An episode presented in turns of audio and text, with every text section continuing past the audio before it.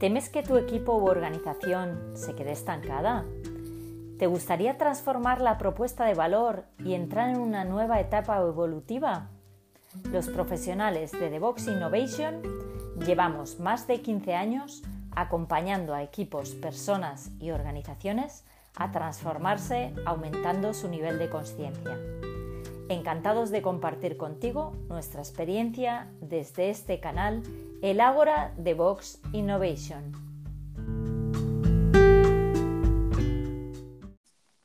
Buenos días, Marta. Hola, Ángel, buenos días. Pues aquí estamos con el nuevo capítulo de, de equipos. Yo tengo la sensación de que además es un capítulo muy esperado porque se trata de cómo, generamos compromiso en, los equipos y tengo la sensación de que en esta sociedad y organizaciones líquidas vivimos hoy en día todos, esto del compromiso como que todos lo deseamos eh, y, a veces tenemos la sensación de que, de que es complicado, que hay mucha apatía, y mucho cumplimiento como de lo básico, ¿no? Así que, mm, para empezar, como esto tiene un, antes y un después, eh, ¿cuáles como los pasos previos, ¿no? aunque ya hemos hablado de ellos, que tienen que ver con, la seguridad emocional y con, y con gestionar la tormenta, pero ¿cómo describirías como el, el terreno previo en el que tiene que ver eh, la, en el que nace la generación del compromiso? ¿Qué tiene que haber pasado antes? Bueno, el, compromiso para mí es que todos los miembros del equipo eh, apoyen la decisión y, como decía se comprometan a, ponerlo en marcha. Entonces, eh, lo primero es ver que hay que tomar decisiones y, para tomar decisiones, bueno, pues hay que entender bien qué, decisión se quiere tomar, eh, qué objetivo se quiere conseguir y, que todos se sientan partícipes de, ese, análisis. Mm. Sí, e, es, importante esto del sentirse partícipes, ¿no? Esta parte de que se hayan escuchado todas las voces. Yo a veces eh, pienso como cuáles son los must ¿no? Los, los, eh, esas cosas, hitos por los que tenemos que pasar antes de, la toma de decisiones, ¿no? Cómo, somos capaces de gestionar este que, que, la gente se sienta suficientemente escuchada. Quizá podríamos dar algunos ejemplos de prácticos de cosas que hemos hecho nosotros. Mm, para que o que la gente puede hacer a la hora de preparar este, este terreno previo a la toma de decisiones, ¿no? De escuchar todas las voces. Sí, hemos hecho muchos eh, temas de alineamientos estratégicos y hemos visto que para que un plan estratégico se ponga en marcha eh, era muy importante que las personas entendieran eh, el plan y que sintieran que ese plan es suyo y para eso que algo de lo que ellos dicen se, se tuviera en cuenta, ¿no? Hmm. Sí, yo, por ejemplo, en estos días he hecho, he utilizado herramientas mm, como, el feedback grid, ¿no? Que es eh, compartir con, la gente un, como un plan y, darles la oportunidad de escuchar todas las voces, mm. ¿no? Como, como hacer esto ahora digitalmente, como tenemos esta posibilidad de separar en salas, ¿no? Compartir con la gente el plan y abrir una rueda de feedback que puede ser tipo feedback grid o tipo World mm. Café para recibir un poco la información de la gente, de manera que el que siente que ha podido sumar, pues está como realmente más preparado para, hacer su compromiso. El World Café que dices es uno que funciona muy bien con tres o cuatro preguntas, que primera es eh, que entiendes o no entiendes de, este plan, que, te gusta, eh, que, echas en falta y sobre todo que cómo puedes tú contribuir al éxito del plan. ¿no? Y ya con esas preguntas las personas se sienten implicadas y comprometidas. Claro, importantísimo esta parte, ¿no? De cómo puedes contribuir tú, porque al final es, es de ahí que nace el compromiso, ¿no? Entonces, aquí, claro, ya lo importante en esta fase es como la toma de decisiones y de toma de decisiones yo creo que en todos estos años de libros de management ya hemos leído de todo y hemos oído de todo.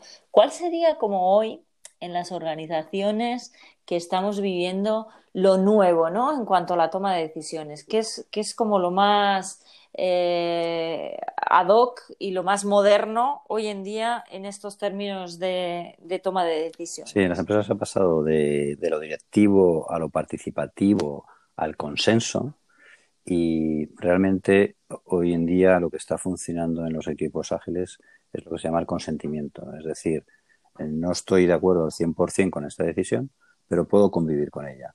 Y eso ayuda a que se tomen decisiones en las que todo el mundo se siente más comprometido eh, y, se acelere la toma de decisiones, porque si no, sería el consenso sería muy largo en muchos casos. Hmm. Sí, eh, aquí ha habido un momento que se te ha ido, se te ha ido la voz, mm. pero pero sí, efectivamente, o sea, era eh, este concepto nuevo sería este concepto del consentimiento, mm. Que es verdad que hemos recogido mucho eh, y muy bueno de esto de escuchar todas las voces, que esto es muy de coaches y es muy necesario, pero al final, eh, claro, queremos entender que, no es necesario que todo el mundo esté de acuerdo al 100% con las decisiones que vamos a tomar, ¿no? Y esto sería ese concepto de consentimiento del que hablabas. Y, también ten en cuenta que no todos los temas hay que hacerlos por consentimiento o por consenso, sino que este tema pues lo vamos a hacer de manera participativa, este de manera de consenso, este de consentimiento, es decir, tener la capacidad de tomar la decisión en función de eh, mm, del tema.